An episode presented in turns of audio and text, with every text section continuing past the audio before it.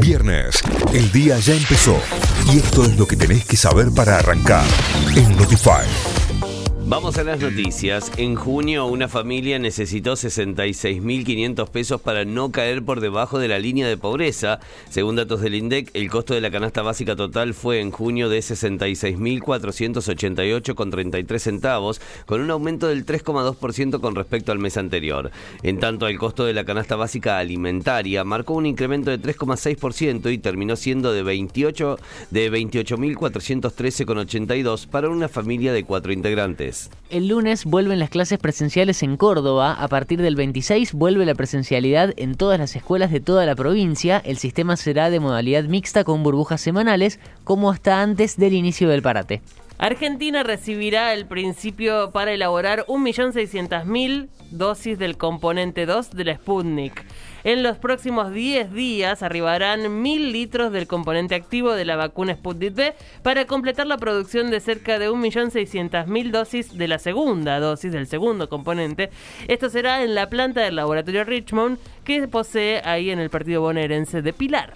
La justicia le concedió la libertad condicional a Amado Vudú por el caso Chicone. El magistrado de ejecución penal Ricardo Basílico determinó que el ex vicepresidente condenado por corrupción puede gozar del beneficio de haber cumplido dos tercios de su pena. Será controlado mediante tobillera electrónica. Reportaron 13.500 contagios de coronavirus y 267 muertes en las últimas 24 horas. Suman 103.074 los fallecidos a nivel nacional y 4.812.351 los contagiados desde el inicio de la pandemia, según informó el Ministerio de Salud. La cartera sanitaria indicó que son 4.532 los internados con coronavirus en unidades de terapia intensiva, con un porcentaje de ocupación de camas de adultos de 58,6% en el país.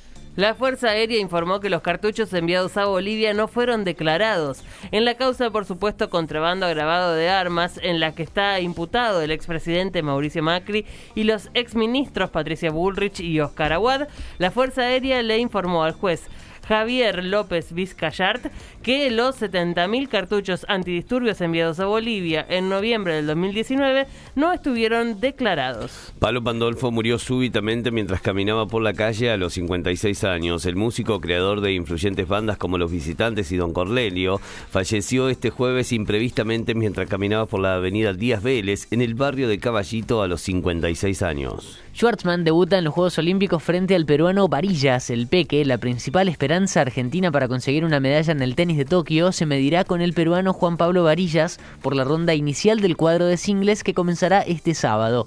La delegación argentina está compuesta por eh, el Diego el Peque Schwartzman, Federico Coria, Facundo Bagnis y Francisco Cerúndolo en el singles masculino, más la rosanina Nadia Podroska en el femenino. Notify, las distintas miradas de la actualidad para que saques tus propias conclusiones. De 6 a 9, Notify, plataforma de noticias.